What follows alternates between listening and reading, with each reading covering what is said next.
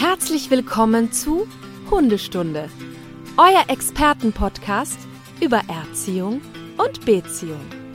Von und mit Conny Sporrer und Marc Lindhorst.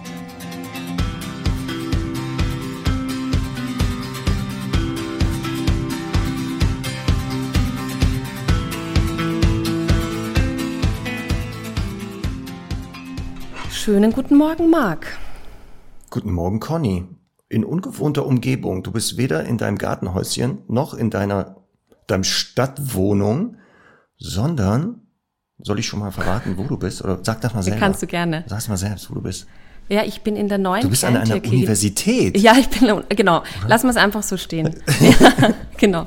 Nein, ich bin im neuen, äh, in der neuen Kleintierklinik im, am Universitätscampus der Veterinärmedizinischen Uni in Wien. Und Mhm. habe, bin nicht ohne Grund hier, denn, also meinem Hund geht's gut. ist das vorweg. Ähm, das ist schon mal das also, Wichtigste. Ja. Das, das werden wir vielleicht am Ende der Folge nochmal besprechen, ob es ihm wirklich gut geht. Aber ähm, ich bin hier, weil wir einen tollen Gast haben. Und zwar habe ich unseren Gast vor ein paar Jahren beim äh, österreichischen Hundetrainerkongress eigentlich mal angekündigt gesehen und habe halt gedacht, ja, ich bin eigentlich da für Hundetraining und der langweilige Vortrag über Zahngesundheit beim Hund, den höre ich mir halt auch an, damit es nicht fad ist im Foyer, so ungefähr. Und das war wirklich Außerdem ja auch bezahlt. Ist ja, ja, genau. eh genau. Aber ich glaube, ich war sogar, ich bin mir nicht sicher, ob ich nicht selbst sogar Referentin war an diesem, an diesem Wochenende. Jedenfalls äh, habe ich mir das aber angehört und ich muss sagen, wirklich, das war der beeindruckendste und faszinierendste Vortrag des ganzen Wochenendes, weil das für mich wirklich so ein Gamechanger war, weil ich das Thema total unterschätzt habe und auch mich ehrlicherweise bislang nicht so wirklich drum gekümmert habe. Und ähm, deswegen habe ich gedacht, das wäre doch genau das Richtige für unsere Community. Und wir haben ja vor kurzem auch zum Thema generell Pflege des Hundes gesprochen. Da waren ja ganz viele Fragen zum Thema Zahngesundheit auch. Ja, und deswegen habe ich den absoluten Experten dazu geholt. Äh, eine Studentin hat, ähm, hat mir geschrieben, ähm, als ich das Posting auf Instagram gemacht habe, ähm, Matthias ist der Coolste, bitte nur noch solche Gäste. also das schon mal vorweg. Und deswegen äh, schönen guten Morgen, sehr Dr. Matthias Ebersbecher-Schweder. Ja, guten Morgen. Herzlichen Dank für die Lorbeeren, für die zahlreichen. Äh, Es freut mich sehr, dass ich jetzt mal in diesem Medium hier ähm, meine Expertise ein bisschen zum Besten geben kann. Ähm, danke für die Einladung. Ähm, Sehr gerne. Wir haben uns hier gemütlich gemacht in der neuen Kleintierklinik, ähm, die, wie soll ich sagen, sehr imposant ist. Und ich habe mir gedacht, das ist wahrscheinlich auch ein wirklich guter Ort, einmal über das Thema zu sprechen. Ich bin auch sehr neidisch. Ich bin auch sehr neidisch, dass ich hier in Norddeutschland sitze. Ich, Ja, du bist immer zu weit ich weg. wäre Du auch gerne eigentlich da immer die coolsten würde mir Sachen. gerne die? Klinik angucken und eine Führung bekommen. Ja.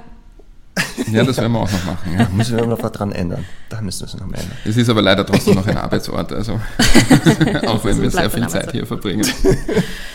Ja, ich darf mich ganz kurz vorstellen. Ähm, Bitte. Mein Name ist Matthias Ebersbecher-Schweder und ähm, ich habe in Wien studiert und bin sozusagen ein Wiener Kind und äh, durfte dann halt mein normales Studium durchlaufen. Das war sehr durchwachsen, muss man ehrlich sagen. Also auch so ein Studium ist, gerade das veterinärmedizinische Studium ist relativ schwierig.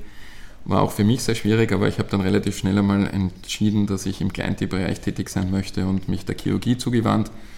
Und nachdem ich mit dem Studium fertig war, habe ich allerdings die Universität verlassen und habe ein Jahr lang in der Praxis gearbeitet, was auch eine sehr schöne Erfahrung war.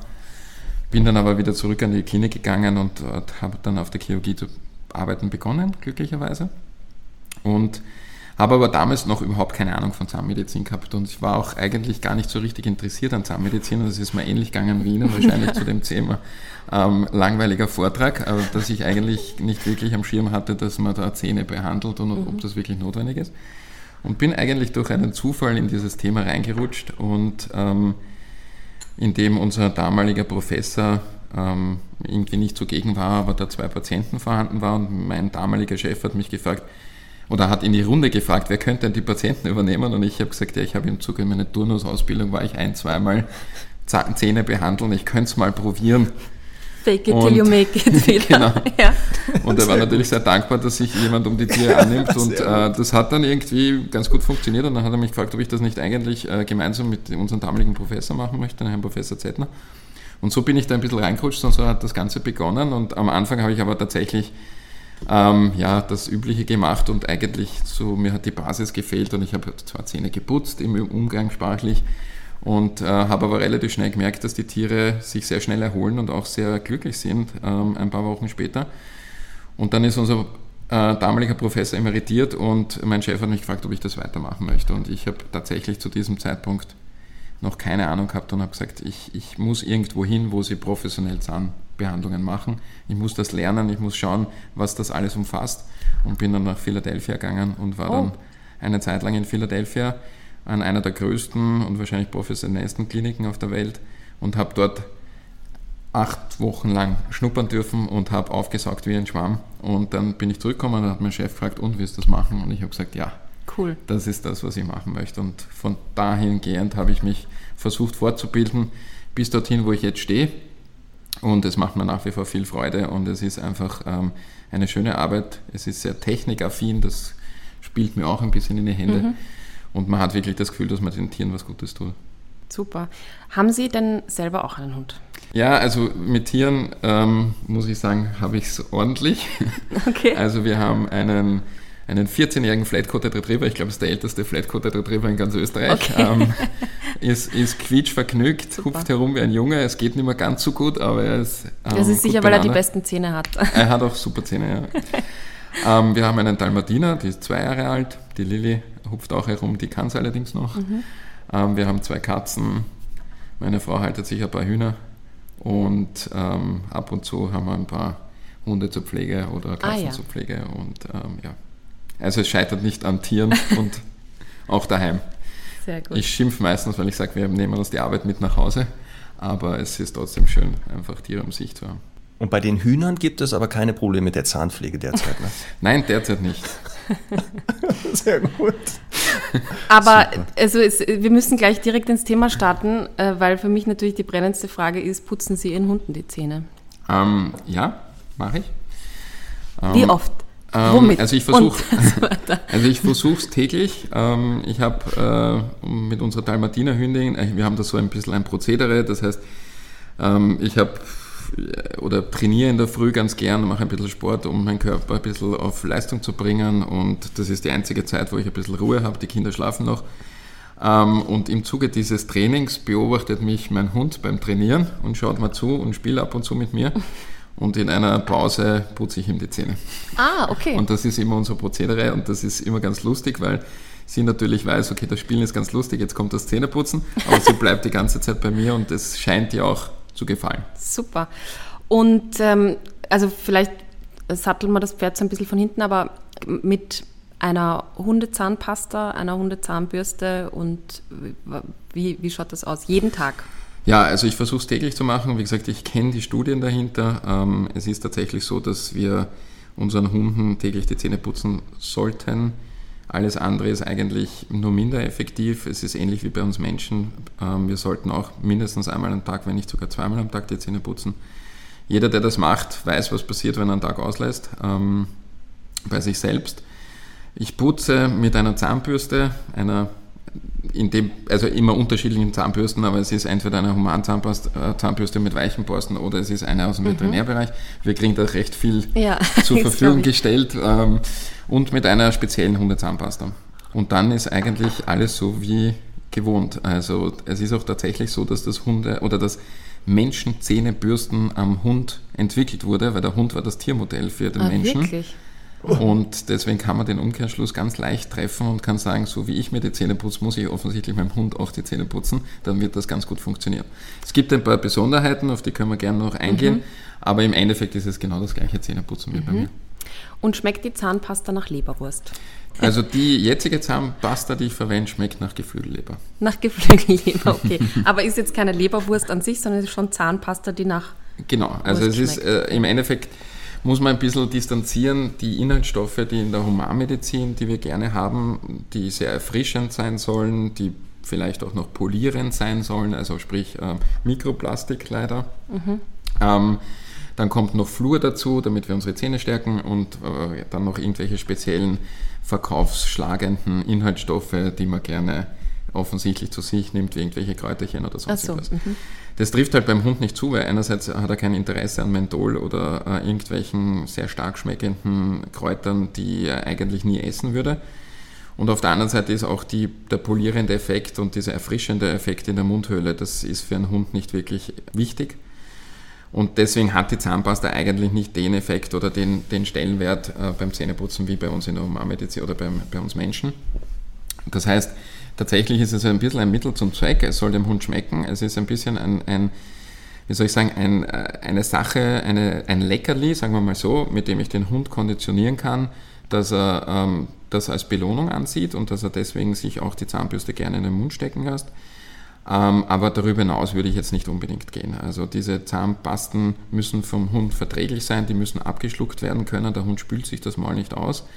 Ähm, und deswegen fallen schon mal ganz, ganz viele Inhaltsstoffe weg, die einfach nicht verdaulich sind. Und wir Menschen, wie gesagt, wir spülen uns ja den Mund aus. Für uns wäre es auch nicht gut. Man kennt die Geschichte von den Kindern, die versuchen, nicht in die Schule zu gehen und dann Zahnpasta essen so, und dann ja, Fieber stimmt. entwickeln. Ja, also es sind schon Inhaltsstoffe in der humanen Oh, den Trick kannte drin. ich doch gar nicht. Ja, ähm, ist schon zu spät Zu für die spät, Schule. ja, würde ich auch sagen. Ja, Genau. zu spät.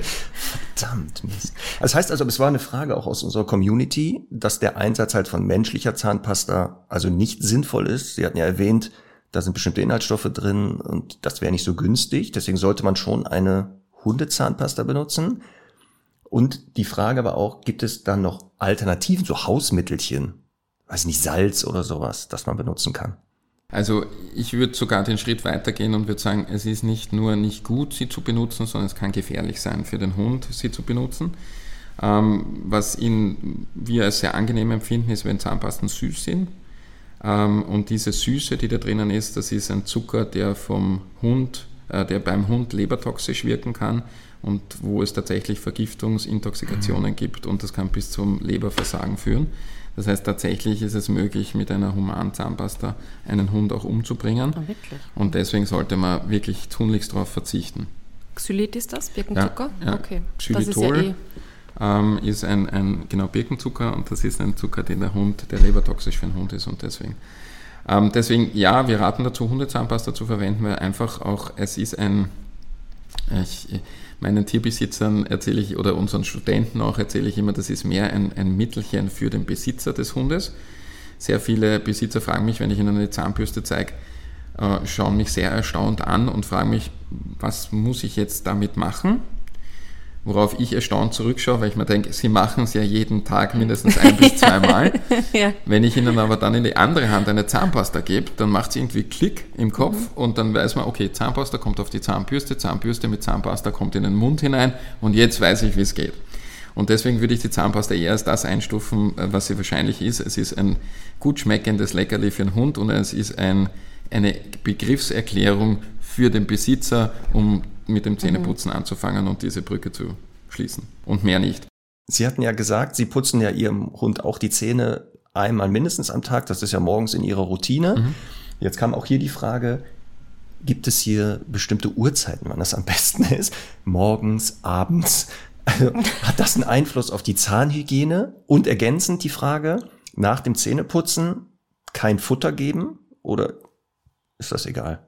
Also es ist so, dass tatsächlich die, es gibt diese Studien nach der Uhrzeit nur beim Menschen und nicht beim Tier, weil der Mensch halt zu einer gewissen Zeit, also wir haben halt Mahlzeiten und diese Mahlzeiten sind in einem gewissen Zeitraum und deswegen kann man diese Studien beim Menschen machen. Und der Mensch ist halt sehr einheitlich. Das ist beim Hund nicht der Fall und deswegen gibt es diese Studien beim Hund nicht. Es gibt allerdings eine sehr, sehr gute Studie, die auf die Frequenz des Zähneputzens anzielt aus, oder abzielt. Und die Frequenz, und da wurden vier verschiedene Frequenzen untersucht, nämlich das tägliche Zähneputzen, das jeden zweiten Tag die Zähne putzen, einmal in der Woche Zähne putzen und einmal im Monat Zähne putzen. Und dann wurde geschaut, wie ist der Zahnbelagsaufbau, Zahnstein, Entzündungen und ähnliches. Und was dabei rauskommen ist, ist eigentlich, was wir als in der Humanmedizin oder bei uns Menschen als ist eh klar bezeichnen würden, nämlich das tägliche Zähneputzen ist am effektivsten. Jeden zweiten Tag ist gut, aber kann schon dazu führen, dass Zahnstein aufgebaut wird. Einmal in der Woche ist und einmal im Monat ist so, wie wenn man gar nicht Zähne putzen würde. Auf die Uhrzeit, es ist schon natürlich so, wahrscheinlich könnte man den Menschen ein bisschen interpolieren auf den Hund umgekehrt machen wir es ja auch, dass man sagen wird, okay, es macht wahrscheinlich wenig Sinn, wenn ich jetzt hergehe und sage, ich putze meinem Hund die Zähne und danach kriegt er eine Riesenschüssel zum Fressen und dann klebt ihm das, je nachdem, was er zu essen bekommt, zwischen den Zähnen den ganzen Tag. Ja, da ist wahrscheinlich aus Menschenverstand her die umgekehrte Variante die bessere. Trotzdem ist es so, dass natürlich das Futter auch andere zahnreinigende Effekte in der Maulhöhle in Gang bringt, nämlich den Speichelfluss, die Zungenbewegung und ähnliches. Und da sind Hunde auch sehr effektiv, um sich die Zähne zu putzen. Ja. Und deswegen glaube ich, auf der anderen Seite, wenn wir so tief gehen und sagen, wir haben einen fixen Zeitpunkt, dann würde ich gerne diese Frage von jemandem bekommen, der seinem Hund jeden Tag die Zähne putzt und nur noch wissen möchte, an welchem Zeitpunkt der beste ist. Dann bin ja. ich, glaube ich, der schlechteste Ansprechpartner. Ja. Da wäre ich, da wär ich nämlich schon der glücklichste Mensch überhaupt, weil wir diesen Punkt erreicht hätten, weil dann würden wir eine Krankheit, eine der häufigsten und wenn nicht sogar die häufigste Krankheit beim Hund nicht mehr so oft sehen, nämlich die Parodontitis. Okay, dann bleiben wir gleich beim Thema Parodontitis. Wie, sie, wie sehe ich das? Also wie macht sich das bemerkbar beim Hund? Abgesehen vielleicht von Schmerzen? Ja, Schmerzen sind ganz, ganz schwierig mhm. einzustufen, mhm. weil Hunde halt einfach ähm, Rudeltiere sind. Schmerzen zuzugeben ist keine gute Idee, da verliert mhm. man eine Stellung im Rudel. Äh, man hat irgendwie das Nachsehen unter seinen manchmal Kontrahenten, aber auch unter seinen Partnern und unter seinen Rudelteilnehmern, Tieren. Ähm, das heißt, Schmerzen ist es eigentlich ganz, ganz schwer einzustufen. Also man kennt seine Hunde sehr gut. Wir hatten mal einen ganz interessanten Fall bei uns und zwar war das einer der Wölfe, die in Ernstbrunn mhm. ähm, quasi in Verhaltensstudien sind. Und diese Tiere sind natürlich, die, die kennen, die Pfleger kennen die sehr gut, weil die eben in diesen Studien drinnen sind. Und die haben tatsächlich aufgrund der Versuche sehen können, wenn das Tier Schmerzen hat. Und die haben uns mal einen Wolf geschickt und konnten nicht einstufen, wo die Schmerzen herkommen und der hat sich einen Zahn abgebrochen. Und mhm. der Hund oder der Wolf ist einfach aggressiv worden in, im Zuge dieser Versuche. Die sind zu uns gekommen, wir haben diesen Zahn behandelt und danach war er wieder im Versuch drinnen und hatte keine Aggressivität mehr. Das heißt, da konnten wir davon ausgehen, dass das Schmerzen sind. Ähm, was wir häufig bei Tierbesitzern beobachten, die vor allem ältere Tiere vorstellen, die, da kommt das klassische, er wird halt alt. Also das heißt, wenn wir sie fragen, wie geht es dem den Hund, sagt er ja eigentlich ganz gut, aber er wird halt alt. Mhm. Und dieses Er wird halt alt ist eigentlich ein Symptom, das nicht normal ist beim Hund, weil ein Hund möchte eigentlich nicht alt werden. Ein Hund wird sein ganzes Leben lang herumhupfen, ähm, normal fressen, spielen und was weiß ich was. Das heißt, eigentlich macht es bei mir da schon Obacht, mhm. das Altwerden, sich langsam bewegen, vielleicht anderen Hunden aggressiv gegenüber zu werden, ähm, nicht mehr spielen zu wollen, nicht mehr Sachen in den Mund nehmen zu wollen, ist für mich schon ein Zeichen, dass in die Richtung geht, wo ich sage, okay, da sind Schmerzen da.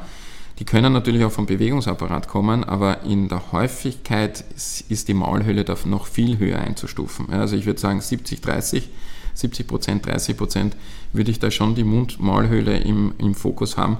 Und dadurch, dass diese Erkrankung so weit verbreitet ist, ist es natürlich naheliegend, dass es dann in die Richtung geht.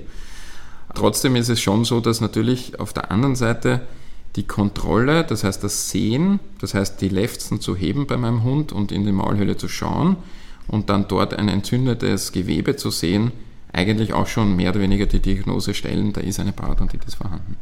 Das heißt, der Zahnstein alleine ist nicht der Indikator dafür? Der Zahnstein hilft mir. Der Zahnstein mhm. ist genau das, was für einen Besitzer grauslich ausschaut und wo jeder dann sagt, oh, Obacht, ähm, der hat Zahnstein, da sieht man keine schönen weißen Zähne mehr. Äh, tatsächlich ist äh, Zahnstein aber inertes Material, das heißt, das löst am Körper keine Reaktionen aus. Also man hat, ähm, Zahnstein ist im Endeffekt eine Kalzifizierung mhm.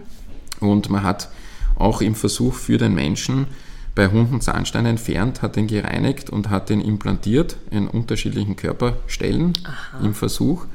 Und das hat dazu geführt, dass dabei gar nichts passiert ist. Aha. Das heißt, Aha. dieser Zahnstein ist eine Calciumphosphatverbindung, eine, eine Kristallisierung, ähnlich wie ein Nierenstein oder ein Gallenstein. Ja. Und das löst eigentlich keine Reaktion aus. Und das Problem ist allerdings, dass der Zahnstein die Zahnoberfläche vergrößert und damit mehr Zahnbelag anhaften kann. Und der Zahnbelag ist eigentlich das Problematische, weil mhm. da sind Milliarden von Bakterien drinnen, die dann diese ähm, Entzündungen verursachen, also sprich die Gingivitis zuerst und dann die Parodontitis. Und was der Zahnstein noch macht, ist, er ist halt leider immer genau dort, wo er Kontakt zum Zahnfleisch hat. Und wenn der Hund jetzt auf seinen Zahn beißt, dann stoßt er sich quasi den Zahnstein gegen das Zahnfleisch und damit entzündet sich das Zahnfleisch, mhm. weil ja der Zahn eigentlich wie ein Stoßdämpfer bei einem Auto im Kieferknochen verankert ist. Und wenn der Hund jetzt auf seinen Zahn beißt, dann beißt er sich den Zahn tiefer in den Knochen und in das Gewebe rein. Und das Haltapparat sorgt dafür, dass er wieder zurückgeht in die Ursprungsposition. Und dieses tiefe Reinbeißen, da stoßt der Zahnstein gegen die Gingiva, gegen das Zahnfleisch und entzündet das Zahnfleisch. Und das, das ist heißt, dann dieser dünne rote Strich, genau, den man sieht. Das ist dann mhm. die Gingivitis, die Entzündung.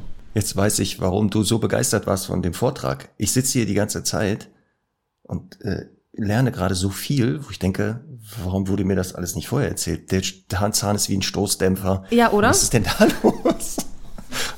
Ja, ist doch super. Ja. Das ist ja super. Aber da war eine Frage, die haben sie aber eigentlich schon damit beantwortet, auch ähm, unserer ähm, Community. Manche kratzen ja selber so den Zahnstein weg mit, mit irgendwelchen Schabern. Frage eins. Das lieben sinnvoll, Zahnärzte besonders, glaube ich. Ja, sinnvoll, ja oder nein. Und ähm, jetzt habe ich aber gelernt, der Zahnstein selber ist nicht schlimm. Das heißt, wenn der beim Abkratzen aus Versehen verschluckt würde, ist das für den Hund nicht schlimm. Also Zahnstein, wie gesagt, wenn er gereinigt ist, das heißt, die Zahnsteinoberfläche ist natürlich schon mit Zahnbelag versehen und da sind schon Bakterien drauf. In der Humanmedizin wird Zahnstein als kosmetisch angesehen, nämlich in Bereichen, wo er keinen Kontakt zum Zahnfleisch hat und das heißt, und das ist auch der Grund, warum die Versicherungen keine Mundhygienen übernehmen, mhm. weil sie das als kosmetischen Eingriff sehen beim Menschen. Und das ist ein großes Diskussionspotenzial, was wir in der Veterinärmedizin haben mit den Versicherungen, dass das nämlich bei uns nicht der Fall ist, sondern bei uns ist das eine Therapieform und keine kosmetische Operation. Deswegen würde ich, es ist nicht ganz so leicht, es ist leider nicht schwarz und nicht weiß, es mhm. ist ein bisschen grau dazwischen. Ähm, trotzdem ist es so, dass natürlich der Zahnstein wenn man ihn entfernt, ähm, und ich würde das allerdings nur mit möglicherweise dem Fingernagel oder ähnlichen weichen Oberflächen tun, weil was ich nämlich nicht möchte, und das würde die ganze Sache nämlich eigentlich verschlimmern, ist, dass ich den Schmelz ankratze und verletze. Weil damit äh, mache ich den Schmelz rau, das heißt, wenn ich irgendein Metall nehme, um das wegzukratzen, eine Klinge oder ähnliches, dann raue ich den Schmelz auf und wenn der Schmelz rau ist, dann kommt der Zahnstein noch viel schneller und der Zahnbelag als vorher. Und deswegen ist es, macht es in einer gewissen Hinsicht Sinn, wenn zum Beispiel bei Katzen sieht man das sehr oft im Oberkiefer-Reißzahnbereich, wenn sie sehr dicke Zahnsteinbacken aufbauen und man kann das leicht mit einem Fingernagel runterbrechen, würde ich sagen, ja, ist okay, ist keine Zahnbehandlung, ja, sondern das ist halt einfach das lokale Entfernen von ein bisschen Zahnstein. Mit dem Fingernagel wird nichts passieren an der Zahnoberfläche.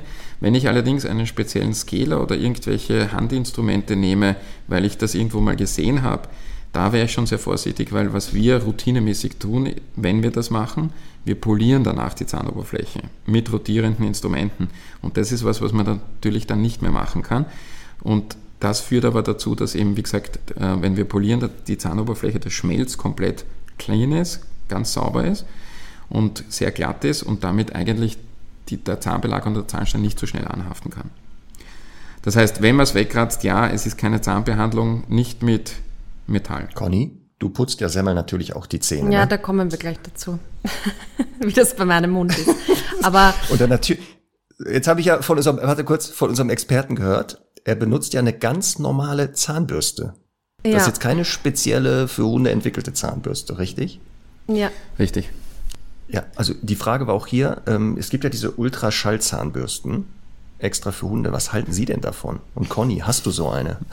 Nein, ich habe natürlich sowas noch nicht. Ich merke auch, dass ich mir eigentlich mit unseren Gästen immer selber das Leben viel schwerer mache. ich merke das. Ich kriege hier gerade so ein ja, oder? Gewissen. Ja, oh Gott, oh oder? Gott. Aber es, ja, es, ja, es ist ja wirklich, es ist ja einfach wirklich besser für den Hund. Und warum, äh, warum wirklich wichtig und so, das besprechen wir gleich noch. Aber ja, Ultraschallzahnbürste Sprays, Pulver und so weiter war auch eine häufige Frage. Wie ja. effektiv ist das? Also zuerst mal der Menschenverstand. Wenn wir, in der, äh, wenn wir Menschen uns die, die Zähne mit einer Bürste putzen, dann tun wir das, weil es offensichtlich das die effektivste Art und Weise ist, den Zahnbelag zu entfernen und Krankheiten vorzubeugen. Ich glaube nicht, dass wir in der Veterinärmedizin was erfinden würden, was ähm, in einer ähnlichen Art und Weise dem viel besser wäre, Sprich ein Spray, ein Pulverchen oder sonst irgendwas. Ich glaube, wenn wir einen Spray hätten, mit dem wir Zahnstein entfernen können, dann würde jeder von uns in der Früh zwei Sprayer Deo unter die Achsel, ein Sprayer ins Gesicht, in, auf die Zähne und wir wären fertig mit unserer Morgentoilette.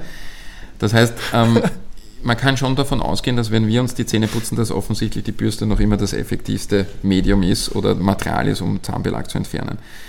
Was man sich vorstellen muss, ist alles, was verspricht, Zahnstein zu entfernen. Zahnstein ist eine Calciumphosphatverbindung, die mit Säuren gelöst werden kann. Ja. Ich würde meinem Hund keine einzige dieser Säuren, Salzsäure, Salpetersäure oder ähnliches, die solche Verbindungen lösen könnte, ins Gesicht, sprich in die Maulhöhle spritzen. Das heißt, Leider nein, man kann Zahnstein nicht mit irgendeiner Säure, also ja, man kann es mit einer Säure, aber man würde es nicht machen, weil das könnte man nicht verkaufen und das wäre kein medizinisches Produkt oder sonst irgendwas. Das heißt, ähm, das zielt leider darauf hinaus, dass wir Menschen, wie soll ich sagen, sehr angenehme Lebewesen sind. Manche würden faul sagen. Und natürlich den Weg des geringsten Widerstands suchen. Und es wäre natürlich viel einfacher, dem Hund eine Tablette zu verabreichen oder er macht sich das überhaupt selber als dass man die Zahnbürste in die Hand nimmt und ihm aktiv die Zähne bürstet. Ja. Also alle diese Wässerchen und diese, wir haben selbst Versuche damit gemacht, wir haben Zähne extrahiert, die äh, Zahnstein oben haben, wir haben die eingelegt in diverse Gels von sehr bekannten Firmen, haben die 14 Tage lang da drinnen lassen, ähm, haben die rausgenommen und alles, was passiert ist, ist, dass der Zahnstein nach Thunfisch gerochen hat, aber sonst ist gar nichts passiert. Oder nach Lachs. Ähm, das heißt, das würde ich sehr kritisch hinterfragen. Was schon Sinn macht, sind ähm, Zahnbürsten und die Ultraschallzahnbürste im Speziellen, äh, wenn man sich damit beschäftigt. Ähm, das ist ja auch ein, ein, ein Instrumentarium, das ja auch schon sehr lange in der Humanmedizin gibt und wo es auch Studien dazu gibt. Und Ultraschallzahnbürsten schwingen in einer Ultraschallfrequenz, also im Megahertzbereich. Und äh, das Schwingen ist so schnell, dass man das nicht mitbekommt. Das heißt, diese Borsten bewegen sich mit sehr vielen Millionen Schwingungen pro Sekunde und ähm, dabei ist die Bürste eigentlich ruhig, was den Unterschied darstellt zu einer Schallzahnbürste, die ja mehr oder weniger vibriert und nur ein paar mhm. tausend Schwingungen macht. Ähm, und was man aber gemerkt hat, und sehr viele medizinische Instrumente sind darauf aufgebaut, auf einem physikalischen Effekt, und das nennt sich der sogenannte Kavitationseffekt.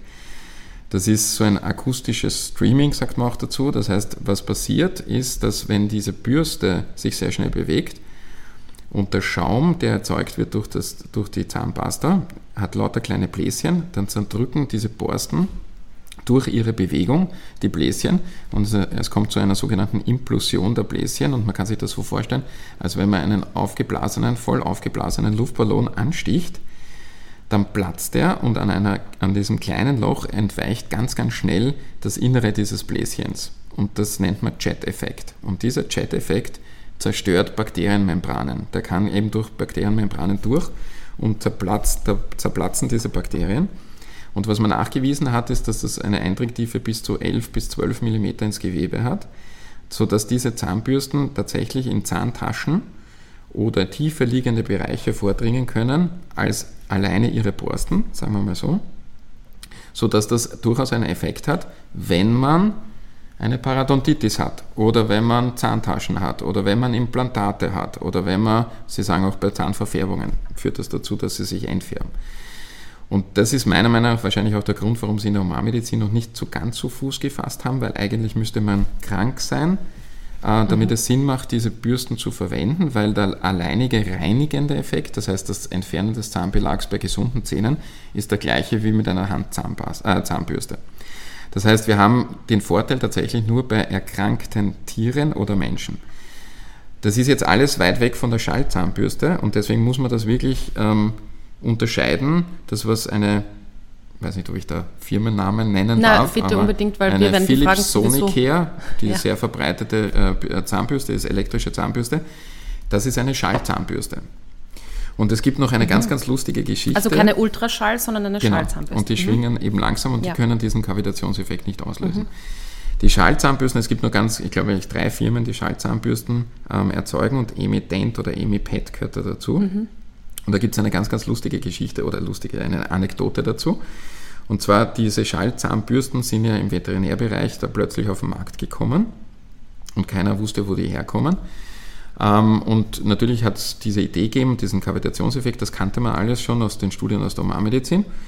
Und ähm, ja, und wir haben die auch zum Testen bekommen und äh, ich habe dann mit der Firma Kontakt aufgenommen und habe mal hab gefragt, wie da jetzt der Gedanke ist, was die machen wollen, welche Ideen dahinter stecken und haben auch die Studien kommen lassen.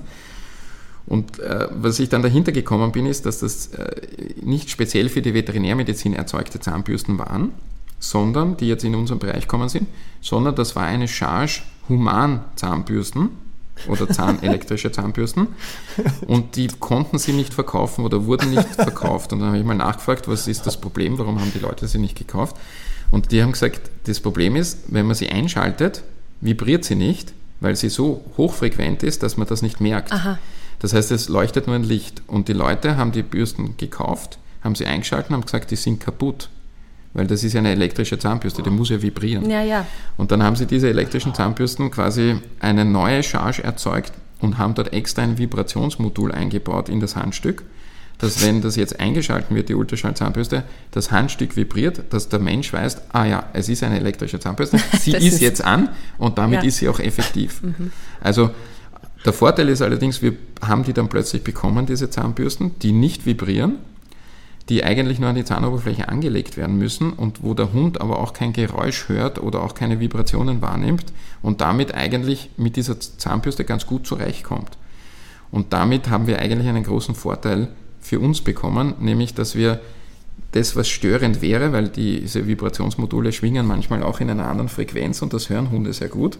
Ähm, und das kann sehr schnell zu Panik führen, wenn man das äh, nicht trainiert oder nicht ausreichend trainiert. Das heißt, dass wir durchaus mit dieser Ultraschall-Zahnbürste und deswegen muss ich ehrlich sagen, ist es sicher ein gutes Produkt. Ähm, ganz gut zurechtkommen in der Veterinärmedizin. Aber das heißt trotzdem eher nur dann, wenn schon Probleme da sind? Genau, also wenn, mhm. also es gibt für mich zwei Indikationen, eine Ultraschall-Zahnbürste zu verkaufen. Eine tatsächlich medizinische, dass ich sage, okay, ich habe eine, eine bestimmte Erkrankung, die mit sehr bestimmten oder sehr viel Entzündung einhergeht und äh, Probleme verursacht. Und die zweite Indikation ist sehr technikaffine Tierbesitzer. Also ich habe durchaus Tierbesitzer, die, denen das einfach zu minder ist, eine normale Zahnbürste in die Hand zu nehmen. Die wollen was Spezielles haben, die wollen dafür auch Geld ausgeben, die wollen da auch Technik verbaut haben. Und die natürlich können, der reinigende Effekt ist das gleiche wie mit jeder anderen Zahnbürste, die können sich auch eine Ultraschallzahnbürste. Das wäre jetzt mal ein Anlass, dass Männer sich in der Hundehaltung und Erziehung genau. einbringen vielleicht.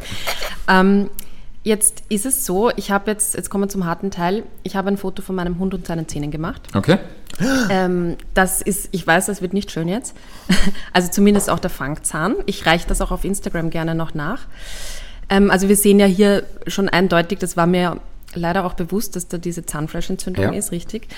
Und wenn jetzt ein Hund quasi diesen Status hat, der ja, würde ich behaupten, schon relativ durchschnittlich ist, also mhm, wenn nicht, wenn nicht äh, noch schlimmer, ist das ein Grund, um zum Tierarzt zu gehen und effektiv zu sagen, wir nehmen den Zahnstein jetzt erstmal weg und danach beginne ich zu putzen? Oder würde das auch eine Ultraschallzahnbürste lösen können? Also was wäre da der, was wäre da der Profirat?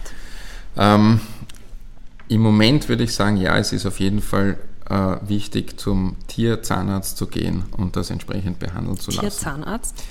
Ja, Tierzahnarzt sage ich deswegen, weil wir ähm, Tierärzte immer noch sehr viele Tierärzte sind, die sehr viel abdecken. Mhm. Und man kann sich das vorstellen wie bei einem praktischen Arzt. Ähm, wir gehen ja zum praktischen Arzt, wenn wir nicht genau wissen, was wir haben, und der schickt uns weiter an einen Spezialisten, der das dann mehr oder weniger diagnostiziert und auch dementsprechend therapiert. Wir gehen aber auch nicht mit unseren Zahnproblemen zum praktischen Arzt, sondern wir wissen, da gibt es schon einen Spezialisten. Und ähnliches hat sich jetzt in der Veterinärmedizin auch entwickelt. Mhm. Und deswegen ist es so, dass ich schon entweder zu meinem praktischen Arzt gehe, Tierarzt gehe, der, zu dem ich ein gutes Verhältnis habe und der mich dann vielleicht weiter verweisen kann. Oder ich könnte auch direkt den Weg zu einem Tierzahnarzt wählen. Und auch der normale praktische Arzt sollte mir deswegen nicht böse sein. Nein, aber der Vergleich hinkt ja auch deswegen, weil der normale praktische Menschenarzt sich ja nur mit einer Spezies beschäftigt. Ne? Das kommt also natürlich das dazu. Ja. Das, das, kommt auch ja. noch dazu, ja, dass das einfach sehr umfangreich ist, dieses Thema. Ähm, ich würde auch deswegen im Moment ja sagen, weil wir noch nicht, oder die, unsere Gesellschaft ist noch nicht genug sensibilisiert darauf, dass der Hund Zähne hat, dass diese Zähne erkranken können, dass das hochgradige Schmerzen verursachen kann und dass deswegen Hunde nicht so lang leben oder vielleicht ganz andere Erkrankungen bekommen. Würden wir das auf die Humanmedizin. Leider, muss man sagen. leider, ja, würden wir das auf die Humanmedizin über, dann würden wir einerseits nicht so oft so stark veränderte Zähne sehen. Also so viel Zahnstein sehen wir selten bei Menschen. Mhm. Ja.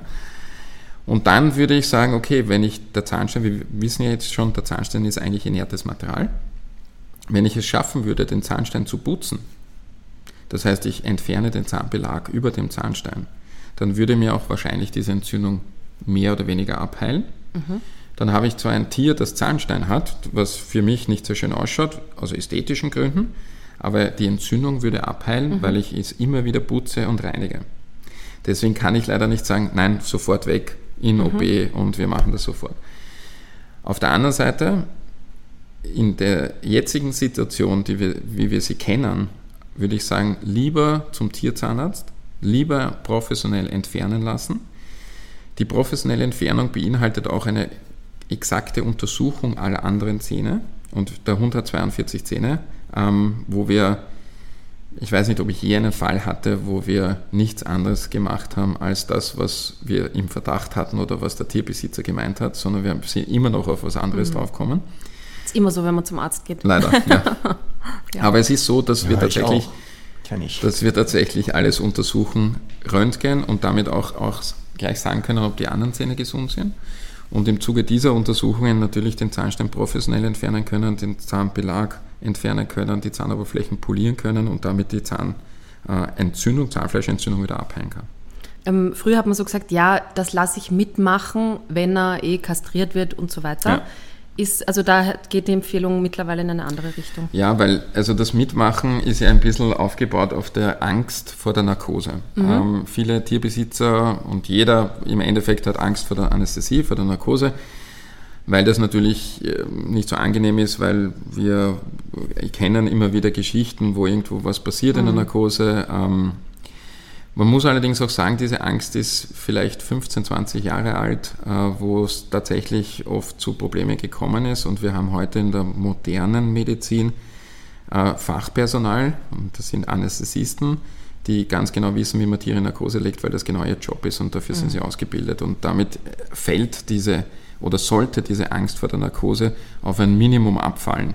Und dann ist die Narkose nur noch ein Mittel zum Zweck. Und ähm, tatsächlich hatte ich bis jetzt keinen einzigen Fall, wo ich sagen würde, dass das Risiko der Narkose dem Nutzen einer Zahnbehandlung mhm. übersteigen würde, weil wir wissen alle, wie, wie schmerzhaft Zahnveränderungen sein können.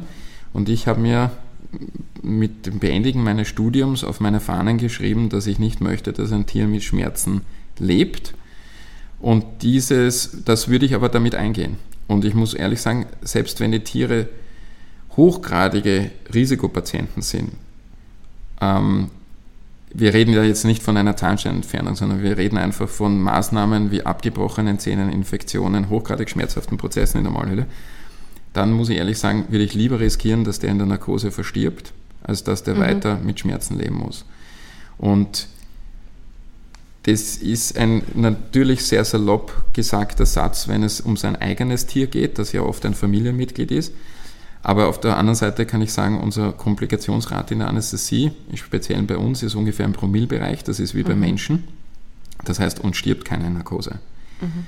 Und deswegen, wir haben zwar Komplikationen, aber wenn wir über Komplikationen sprechen, dann sprechen wir darüber, dass die Temperatur abfällt oder irgendwelche anderen Sachen passieren, die wir gegenregeln in der Narkose.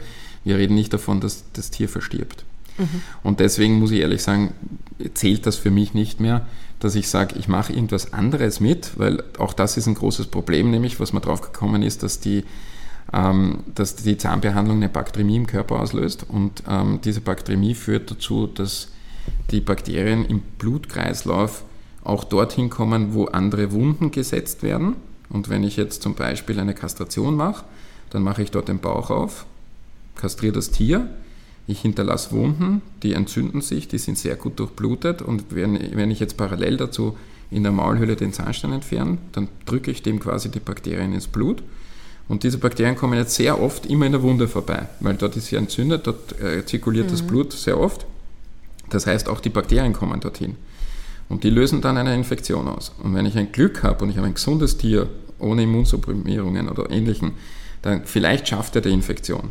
Wenn ich aber ein Pech habe, dann bildet sich daraus tatsächlich ein Abszess oder ähnliches. Und wenn ich das noch dazu im Bauch drinnen habe, dann sehe ich das nicht sofort. Das heißt, die Tiere werden irgendwie matter, älter, keine Ahnung. Äh, und in Wirklichkeit habe ich ein hochgradiges Problem. Und dann habe ich tatsächlich einen lebensbedrohlichen Prozess vor mir. Und deswegen würde ich das nicht auf die leichte Schulter nehmen, sondern ich würde eher hergehen und würde sagen, Zähne sind Zähne, die behandle ich. Wenn die Zähne behandelt sind, dann mache ich was anderes oder vice versa. Aber ich würde, wir machen hier bei uns auf der Universitätsklinik keine Gelenke auf, keine Körperhöhlen auf, keine Kastrationen oder ähnliches in Zusammenhang mit Zahnsanierungen. Kann ich mir direkt nachher einen Termin ausmachen? Können wir gerne. Ist leider ein bisschen Wartezeit, aber. Das ist kein Problem. Auf die paar Wochen kommt es jetzt auch nicht an. ja. Genau. Aber Sie hatten jetzt gesagt, der Zahnstein ist ja diese Mineralisierungen, ja. Die da entstehen. Und ähm, jetzt bei Menschen weiß ich das zufällig aus dem näheren Bekanntenkreis. Ähm, ich bin da selber auch betroffen. Ich entwickle komischerweise sehr schnell Zahnstein. Äh, meine Freundin weniger. Gibt es das beim Hund auch, dass es hier genetische ähm, also, vor, also, also genetische Disposition dazu gibt, eher Zahnstein zu entwickeln, egal was ich esse? Oder hat das auch mit der Nahrung zu tun? Oder ist es beides? Oder? Also es ist, ähm, es gibt eine einfache und eine komplizierte Antwort drauf. Ähm, beginnen wir mit der einfachen, nachvollziehbaren Antwort. Ähm, wenn ich einen äh, kleinen Hund habe, einen Yorkshire Terrier, einen Malteser, der ja auch ein Hund ist, und daneben habe ich einen Wolfshund, einen Schäferhund, einen Labrador, ähnliches, und man vergleicht diese Hunde, dann haben die kleinen Hunde im Verhältnis zu den großen Hunden sehr viel größere Zähne. Wir wissen das nicht, warum das der Fall ist. Wir haben das noch nicht herausgefunden, warum die nicht direkt proportional zur Körpergröße sind. Aber tatsächlich ist es so, dass kleine Hunde größere Zähne haben. Größere Zähne heißt auch, dass sie mehr Zahnfläche haben in der Maulhöhle und damit viel mehr Anhaftungsmöglichkeiten des Zahnbelags und mhm. damit eine viel höhere Kontamina also Kontamination, sagen wir mal so, aber auch aus Zahnbelag entsteht ja dann Zahnstein. Das heißt, sie haben viel mehr Möglichkeiten, Zahnstein zu bilden. Das ist einmal das Erste. Das heißt, kleinere Hunde, das eine Problem. Zahnstein entsteht ja aus Zahnbelag. Das heißt, wenn der Zahnbelag nicht entfernt wird dann, und der kristallisiert aus und das, die Kristalle oder das Kalzium und das Phosphat kommt aus dem Speichel hauptsächlich ähm, und das kristallisiert aus, dann sehen wir das als Zahnstein. Das heißt, habe ich mehr Zahnbelag, kann ich mehr Zahnstein haben. Dann haben die auch oft das Problem, dass die Hunde reinigen sich ja die Zähne nicht, indem sie sich aktiv die Zähne bürsten. Leider. Wird auch nie passieren. Stelle ich jetzt mal so in den Raum. Ähm, Trotzdem ist es so, dass sie sehr effektiv sich die Zähne putzen, indem sie mit der Zunge die Innenseite zum Beispiel der Zahnoberflächen ähm, drüber fahren, über den Speichelfluss, der wie eine Spülung ist der Maulhöhle, aber auch indem sie in was hineinbeißen. Und dieses Hineinbeißen ist beim Hund viel effektiver als bei uns Menschen, weil die haben nämlich ein Fleischfressergebiss und dieses Fleischfressergebiss ist quasi nicht kauend, also das heißt, die zerquetschen die Nahrung nicht wie wir Menschen, sondern sie zerschneiden sie. Das heißt, sie, ähm, das Oberkiefer ist quasi die Oberkieferzahnreihe ist außerhalb der Unterkieferzahnreihe und damit kann man sagen, sie, sie sind wie zwei Schenkel in einer Schere, die ineinander greifen. Und wenn zwischen diese zwei Schenkel in einer Schere ein Stück Fleisch kommt oder ein, ein Futterstück oder was auch immer oder im schlimmsten Fall der neu gekaufte Schuh ähm, von Humanik, was auch immer, ähm, dann reinigen sich diese Zahnoberflächen sehr effektiv, weil diese Zähne halt auch ähm, so bergspitzenartige Formen haben. Das heißt, die haben keine fünf Flächen, so wie bei uns Menschen, sondern sie haben nur zwei Flächen oder drei Flächen. Hunde haben auch kaum Kauflächen, Katzen gar keine. Ähm, das heißt, die können sich mit Beißen und Kauen effektiv, viel effektiver die Zähne reinigen als wir Menschen. Und wenn ich jetzt aber Hunde habe, und jetzt kommen wir wieder auf das, äh, eine, eine Prädisposition für Zahnstein zu haben, die nicht gerne kauen oder die nicht kauen können. Und da denke ich jetzt zum Beispiel an die ganzen Brachycephalenrassen, mhm. wie eine Mops oder ähnliches, die eigentlich gar nichts ins Maul nehmen können, weil sie sonst ersticken würden. Dann kann sich der schon mal von Haus aus nicht die Zähne reinigen mit irgendwas. Also auf dem natürlichen Weg. Ich sage nur heißt, ganz kurz dazu, uns muss jetzt niemand schreiben, sein Mops kann doch kauen ja. und keine, ja, also nur, dass man das schon Nein, nein, aber wir können ich natürlich... gerade sagen, genau, das kommt, das kommt. Also es gibt überall Ausnahmen. Ja. ja. es gibt auch, der Chihuahua ist auch nicht der Chihuahua, weil es gibt große Chihuahuas, die super aktiv sind, mhm. super sportliche Hunde sind und es gibt sehr kleine Chihuahuas, die halt nichts damit anfangen können, dass sie irgendwo am Ball hinterherlaufen. Deswegen, äh, aber trotzdem ist es so, dass man tendenziell sagen könnte, dass größere Hunde, die sehr aktiv sind, die vielleicht sogar arbeiten mit ihrer Maulhöhle. Man muss sich vorstellen, die Maulhöhle des Hundes sind wie unsere Hände. Ein Hund kann nichts in die Hand nehmen, halten, tragen, irgendwo wonach ziehen. Der macht das alles mit dem Mund. Das heißt, sie können sich eigentlich in ihrer täglichen Arbeit ganz gut immer wieder sekundär die Zähne putzen, weil dieser Zahnbelag immer wieder entfernt wird. Das heißt, wenn ich das fördern kann, dann ist es natürlich auch besser. Aber ich habe halt Hunderassen, die das nicht so gut können und deswegen haben die eine Prädisposition, Zahnstein aufzubauen. Dann kommt dazu, dass brachycephale Rassen nicht mehr den Platz in der Mundhöhle oder Maulhöhle haben und dass alle Zähne in einer korrekten Position stehen. Das heißt, sie beginnen sich zu drehen, schieben sich ineinander, wie die Ziehharmonika.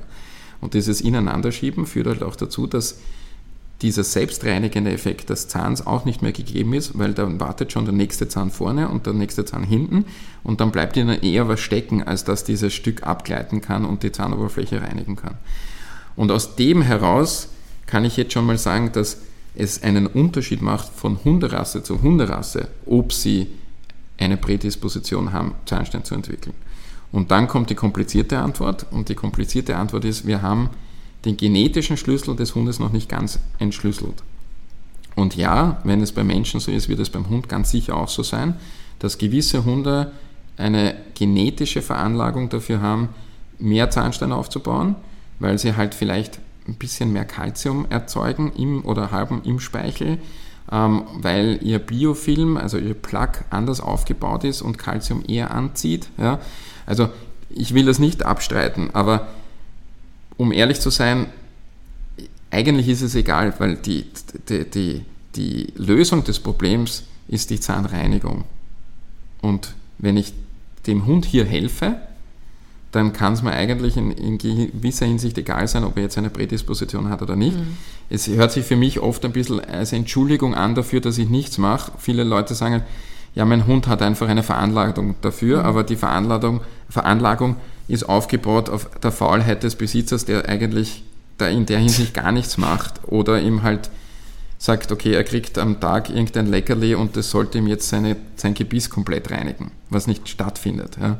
Das kennen wir aus dem Training sehr gut, die Form der Ausreden. Ja. Ähm, aber das heißt jetzt, nur um das klarzustellen, ein Kauartikel ersetzt keine Zahnbürste.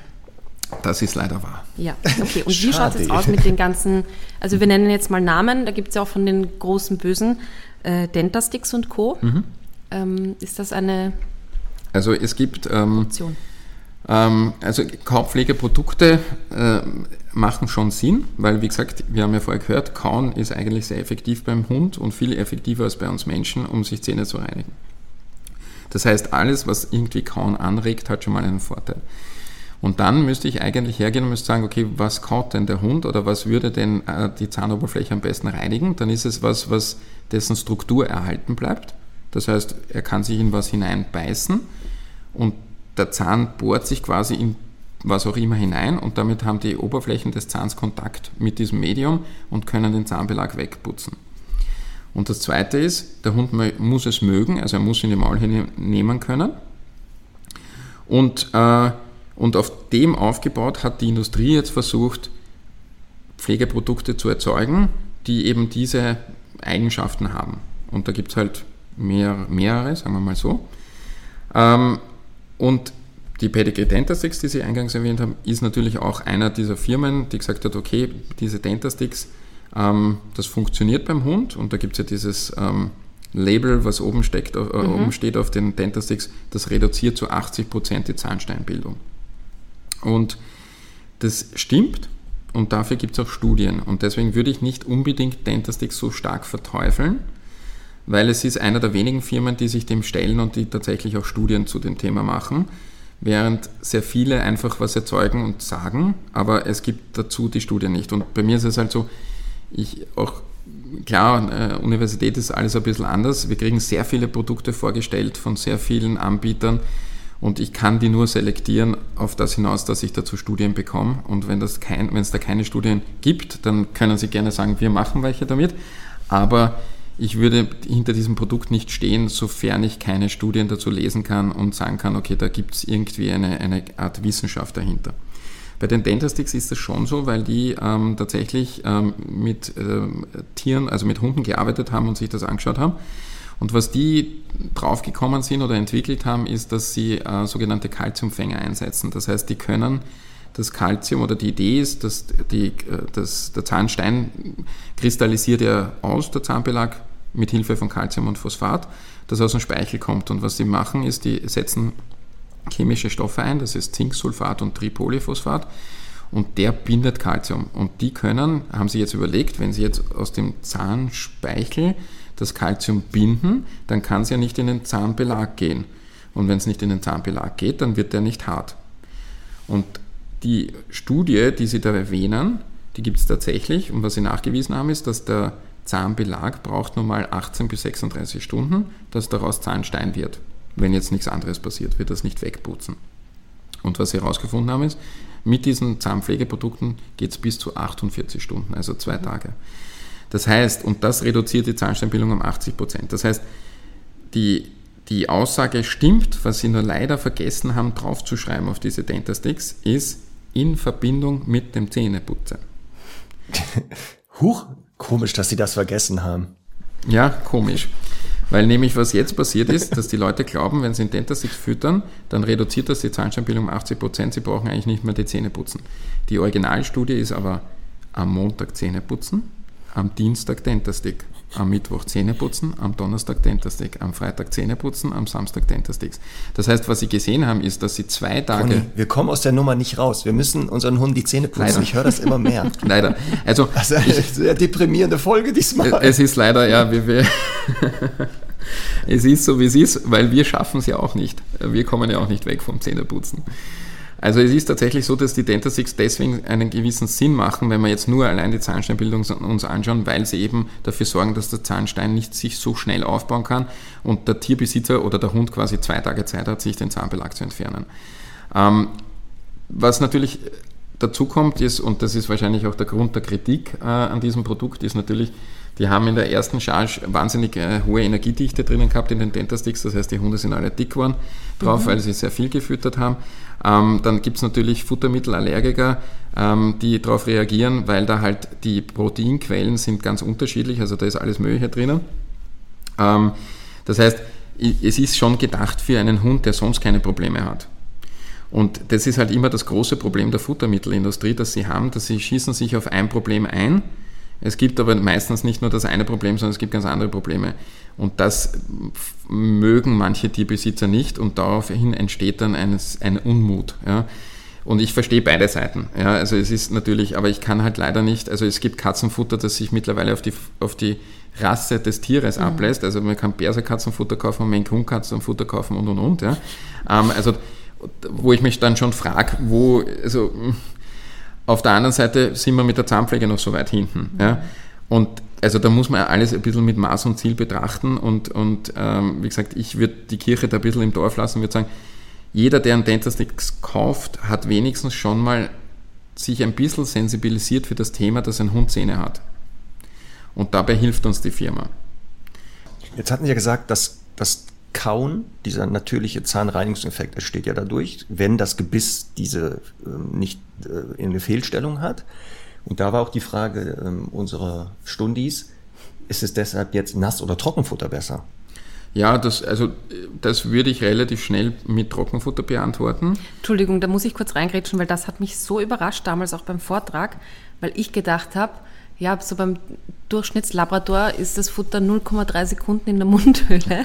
Und wie kann jetzt das Trockenfutter irgendeine Auswirkung haben? Also das hätte ich immer für völligen Humbug gehalten und war da echt überrascht.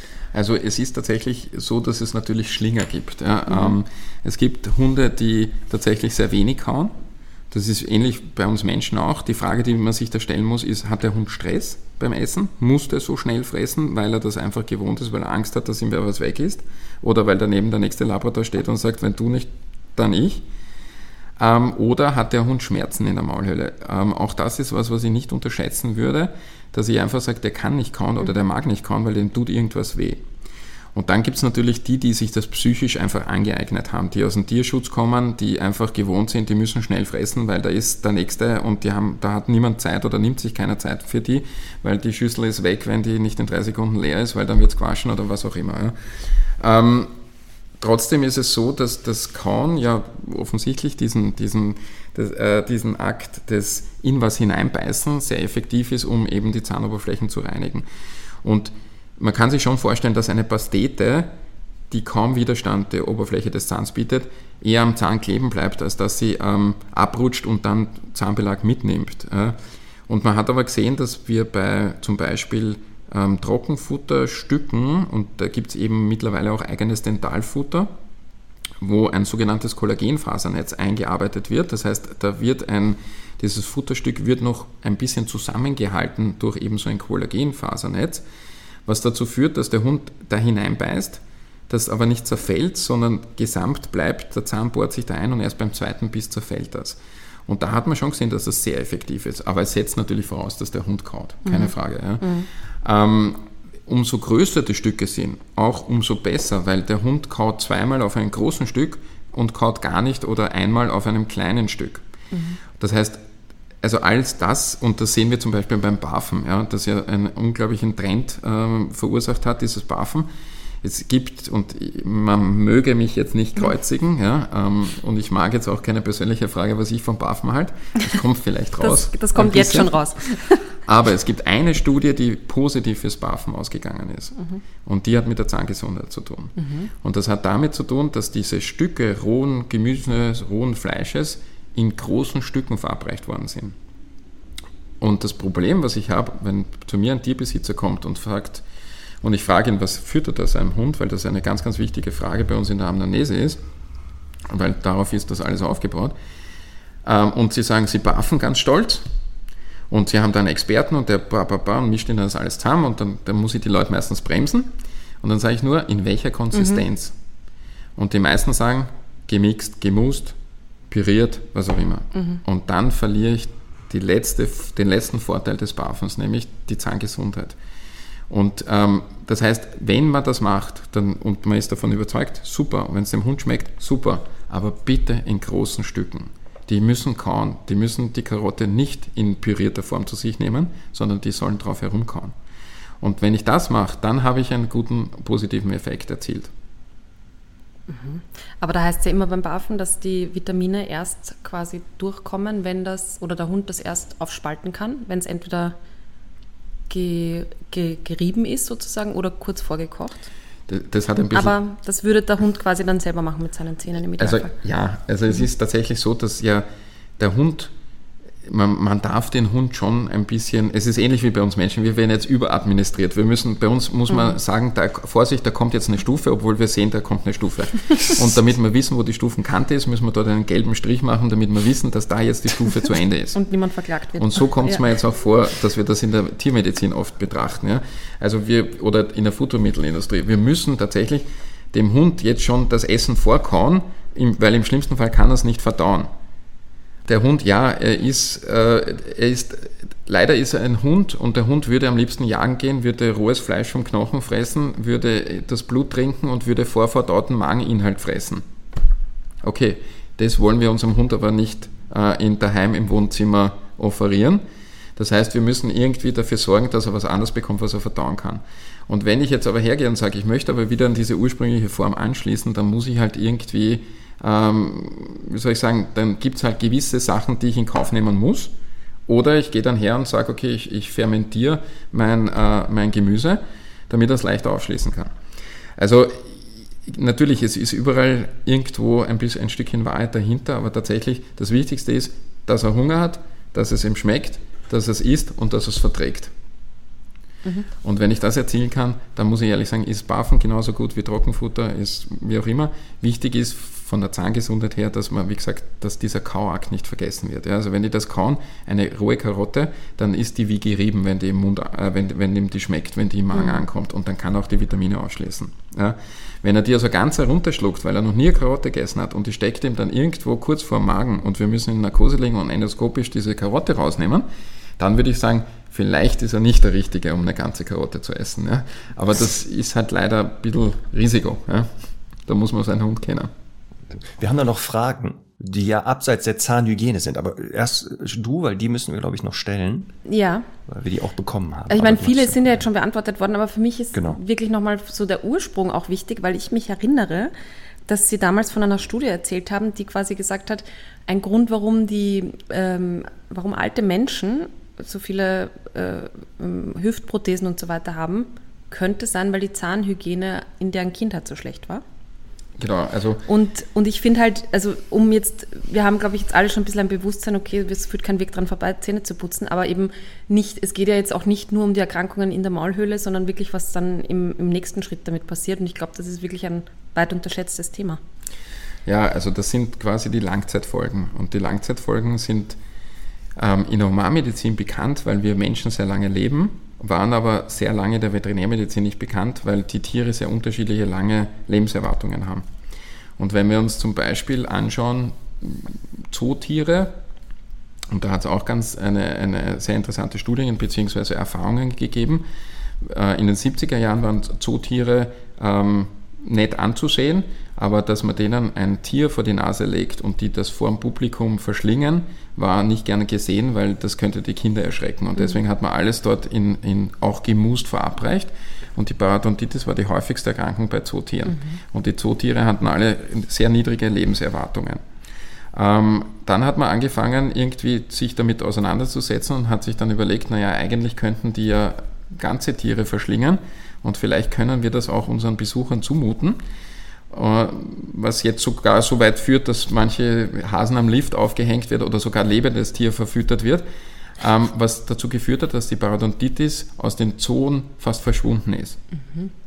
Und jetzt ist es so, dass es jetzt auch Studien gibt zum Hund, der jetzt auch immer älter wird. Und diese Studien gehen über zehn Jahre, dass man nachgewiesen hat. Und das ist eine Studie, die sehr interessant ist, weil was man gemacht hat, ist, ähm, dass man Tiere, die leider aus unterschiedlichen Gründen ähm, eingeschläfert werden musste, einfach Proben entnommen hat aus dem Körper und hat einfach geschaut, wenn man ein Stück von allen Organen en- entfernt und dann schaut, welche Bakterien da drinnen sind, ob man irgendwie ein Muster erkennen kann. Und was man erkannt hat, ist, dass Bakterien, die nur in der Mundhöhle oder in der Maulhöhle vorhanden sind, die normal im Körper nicht vorhanden sein sollten, weil sie dort zu Infektionen führen, ganz plötzlich vermehrt am Herz, in der Leber, in der Niere zu sehen waren.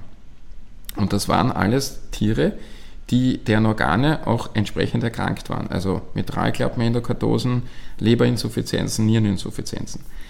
Sodass man den Schluss gefunden hat- oder getroffen hat, dass offensichtlich diese Bakterien, die eine Parodontitis oder parodontogene Bakterien, im, über die Jahre im Blutkreislauf zirkulieren und dann zu Orga- Organschäden führen. Und ähm, dadurch, dass wir aber zehn Jahre, das ist schon die Lebenserwartung von einem Hund, mittlerweile schon mehr, Gott sei Dank, ja, und deswegen ist es so schwierig, diese Brücke aus der Humanmedizin zu schließen, weil die halt eben nicht so lange, äh, so lange leben. Ja. Aber da hat man erstmals nachgewiesen, dass es nicht nur beim Menschen so ist, sondern dass es auch beim Hund so ist, dass eine Parodontitis über die Jahre den Körper krank macht und auch die Lebenserwartung reduziert. Und bei den in der Humanmedizin, und das ist das, was Sie erwähnt haben, diese Studie, ist es so, dass nicht die vermehrt äh, künstliche Gelenke bekommen, das kriegen sie aus anderen Gründen, weil sie Arthrosen und so haben, sondern dass sie diese künstlichen Gelenke abstoßen. Das heißt, wir haben sehr, sehr viele Abstoßungsreaktionen in den Gelenken äh, oder in den Knochen, weil dort, und das hat man in der Humanmedizin wieder nachgewiesen, sich auch in den Gelenken, die quasi eine Arthrose und eine Arthritis über die Jahre, Jahrzehnte hatten, sich vermehrt diese parodontogenen Keime ansammeln und wenn sie dann ein künstliches Gelenk dort reingeschraubt bekommen, das zu einer Abstoßungsreaktion führt, weil diese Bakterien plötzlich wie aktiviert sind und dann anfangen, dort eine Infektion zu verursachen und eine Entzündung am Knochen zu verursachen und dann eben diese Implantatreaktionen äh, herauskommen. Das heißt, ja, es macht Sinn und das ist auch das, warum wie unsere Lebenserwartung wahrscheinlich steigt, ist, weil wir uns die Mundhygiene ein ganz, ganz essentieller Teil unseres Lebens geworden ist und wir dort einerseits die häufigsten Erkrankungen finden und diese häufigsten Erkrankungen über die Jahrzehnte dann auch zu anderen Erkrankungen führen, die halt tatsächlich dann sehr evident sein können.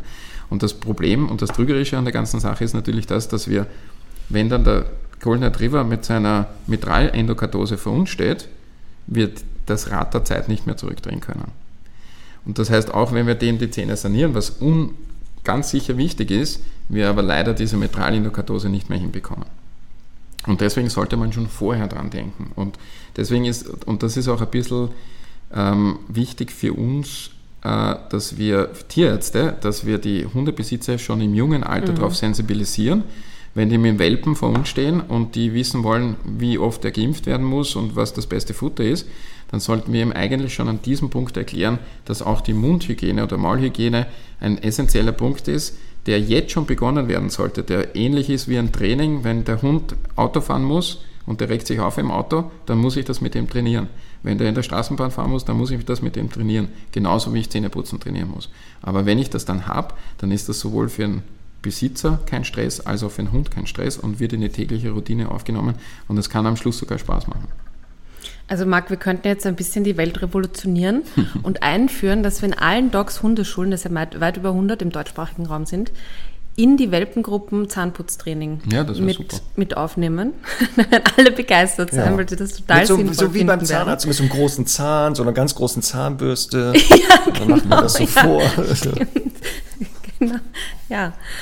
Ja, aber ist, also ich meine, ist natürlich auch ein bisschen Tierarztsache, aber es ist ja halt auch ein Trainingspunkt.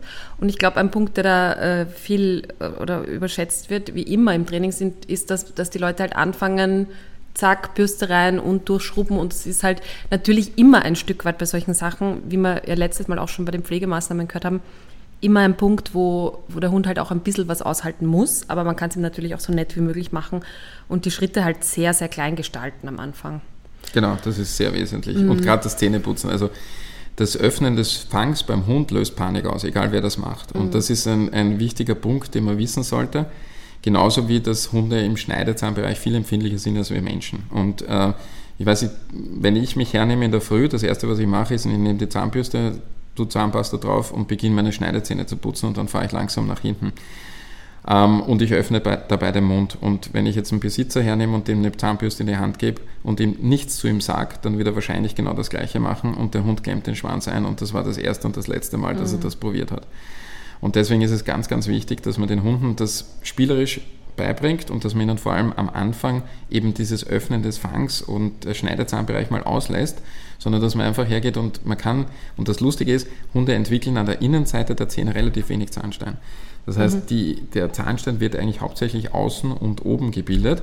Das heißt, wenn ich, und dort komme ich eigentlich super hin, indem ich einfach nur die Leftzähne Höhe hebe und mit meiner Bürste drunter fahre. Ich brauche den Fang gar nicht öffnen. Also innen muss man nicht so intensiv Nein, putzen? Nein, muss man gar nicht so intensiv mhm. putzen. Und das wäre das Letzte, was ich machen würde, wenn der Hund sich daran gewöhnt mhm. Ja. Okay, verstehe. Ähm, es ist auch so, dass der Hund erzeugt mehr Speichel im Oberkieferbereich, also die Glandula parotis, die Ohrspeicheldrüse und die Zygomatika. Das ist anders als bei uns Menschen. Bei uns Menschen wird am meisten Speichel im Unterkiefer erzeugt und deswegen äh, müssen wir uns an der Innenseite der Unterkieferschneidezähne sehr gut die Zähne putzen, mhm. weil dort am ehesten der Zahnstein mhm. entsteht.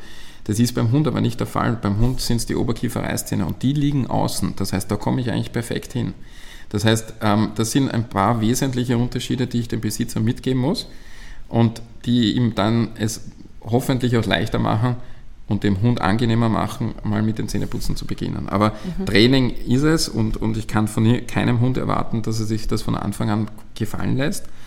Ähm, aber was ich schon machen kann, ist, ich kann es dem Hund halt so angenehm wie möglich machen und ich kann das als eine Art Spiel sehen. Und was ich auch immer dem Besitzer mit auf den Weg gebe, ist, wenn man selbst dabei Stress hat. Das heißt, wenn ich selbst ähm, das nicht machen möchte oder Angst vor meinem Hund habe oder was auch immer, dann wird das der Hund ganz genau mitbekommen und dann wird das auch kein, keine Erfolgsstory. Mhm. Das heißt, es muss mir selbst Spaß machen. Und das heißt, ich muss, und da kommen wir wieder zurück auf den Zeitpunkt des Tages, ähm, von mir aus um Mitternacht, wenn ich nach Hause komme, mhm. wenn es mir Spaß macht und wenn es den Hund Spaß macht. Das muss nicht um vier in der Früh oder um fünf oder um sechs in der Früh sein, wo eh alle Stress haben, sondern es kann zu einer beliebigen Zeit sein.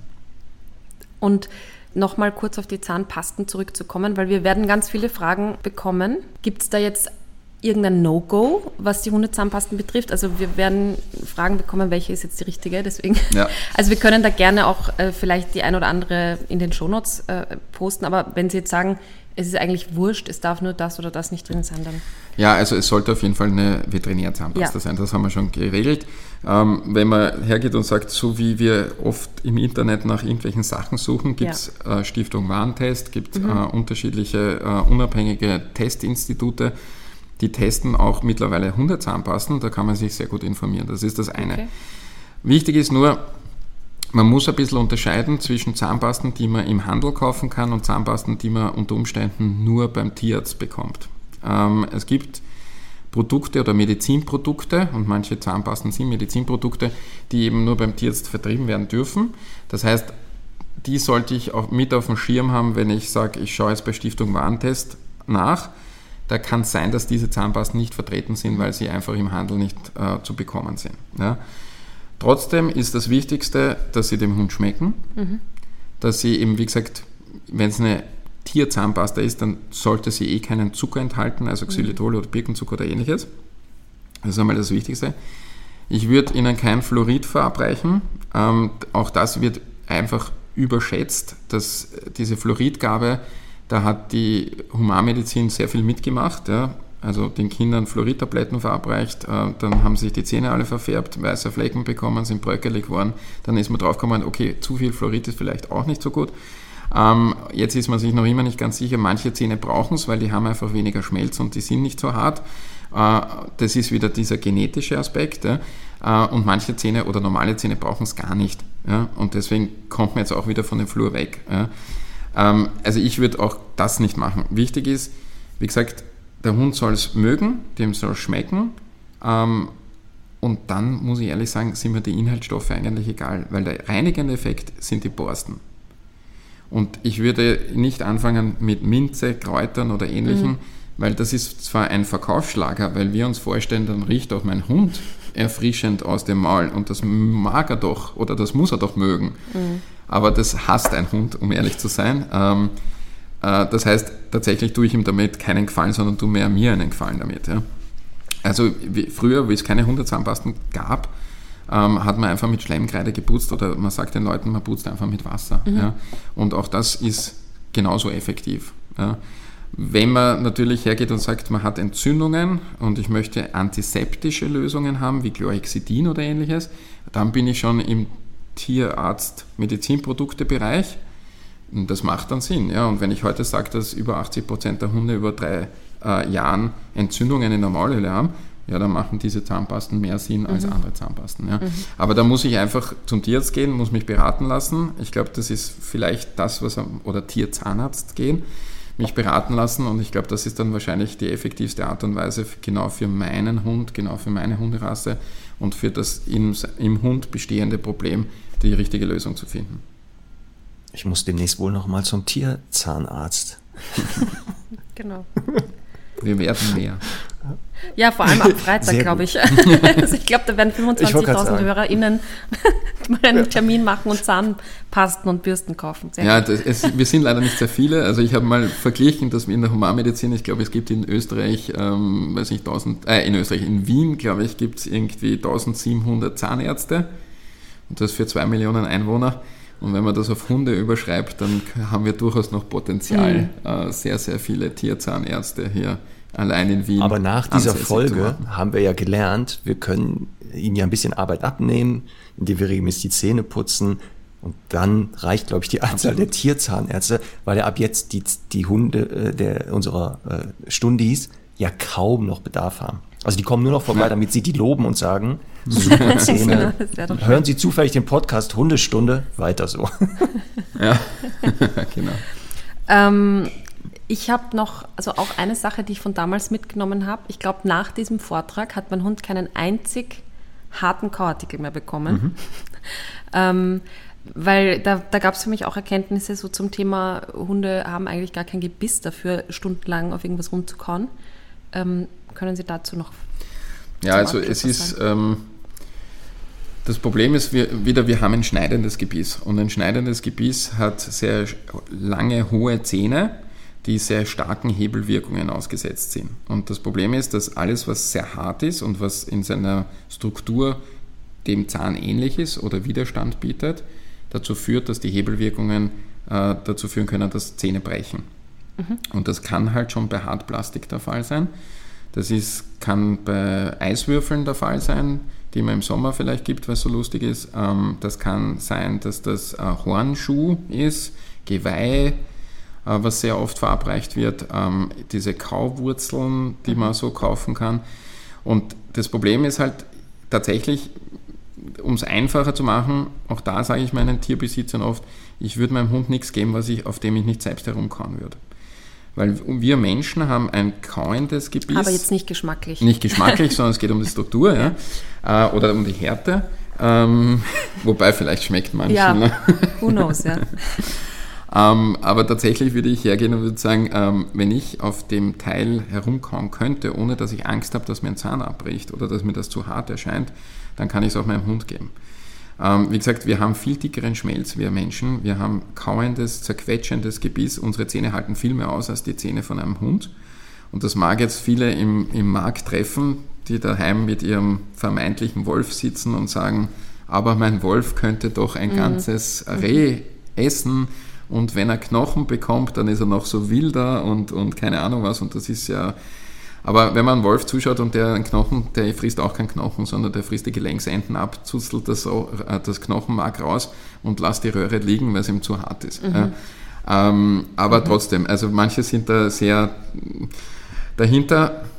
Es gibt Studien, die einerseits mit den Kaupflegeprodukten natürlich zu tun hat, aber es gibt auch einfach Naturprodukte wie zum Beispiel Schweineohren, Rinderohren, Ochsenziemer, Schlund, äh, getrocknetes Fleisch, getrocknete Haut, ähm, die sehr gut sind, ja, die genau das auslösen, was wir eigentlich wollen, nämlich dass die Hunde das essen und halt auf natürlichem Weg essen, nicht einfach runterschlucken, sondern drauf herumkauen, es versuchen mit ihren Zähnen zu zerschneiden und diese Stücke dann runterschlucken, ohne dass ein Zahn bricht.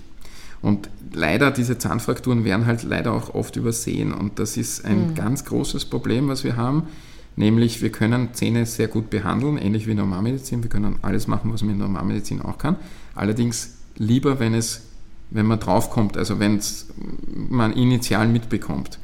Und diese Zahnfrakturen, äh, also vielleicht manche Besitzer sagen, ja, da gab es einen Tag, da hat er nicht gegessen, da wollte ich dann eh zum Tierarzt gehen, aber ähm, am nächsten Tag war wieder alles normal und dann habe ich mir gedacht, brauche ich nicht zum Tierarzt gehen.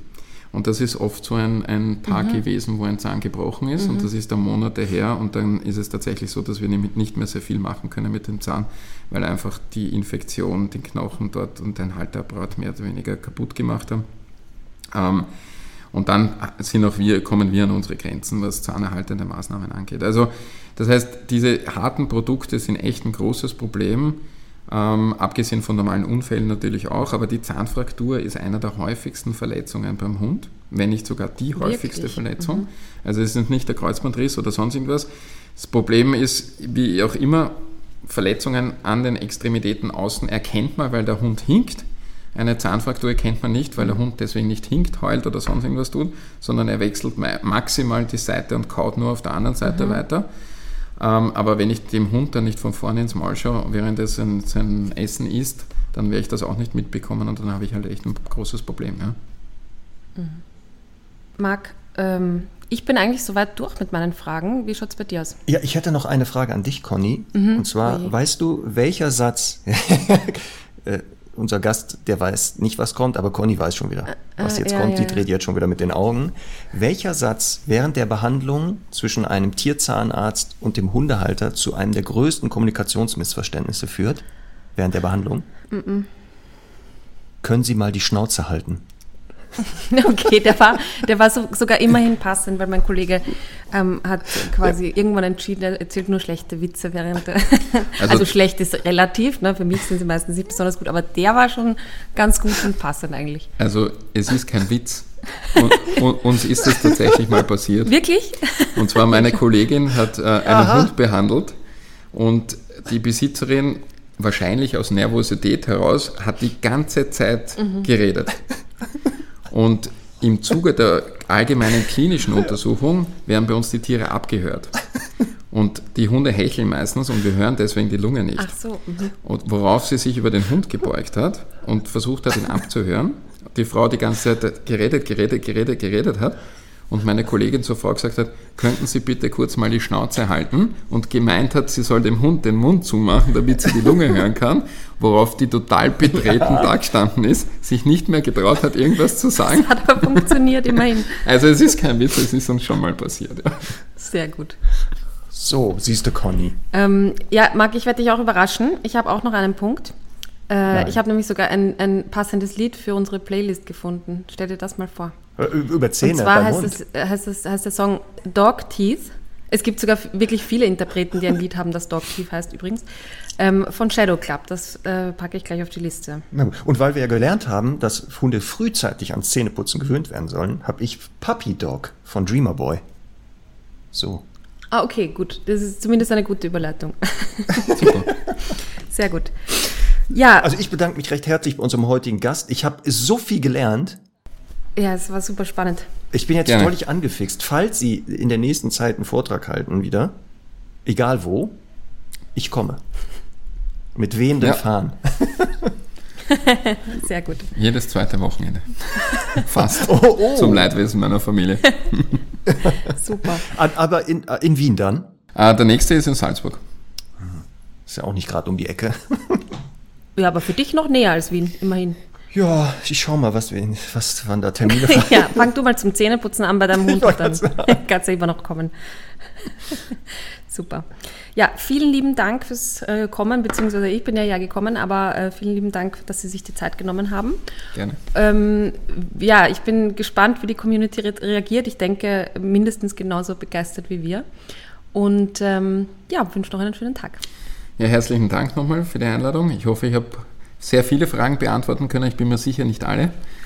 Ähm, aber wer dann noch kommen mag oder wer noch Fragen hat, kann gern zu uns kommen, sich einen Termin ausmachen und dann kann man das Ganze auch persönlich besprechen. Und ich wünsche allen einen schönen Tag. Sie werden heute mit anderen Augen ihr, Ihren Hund betrachten.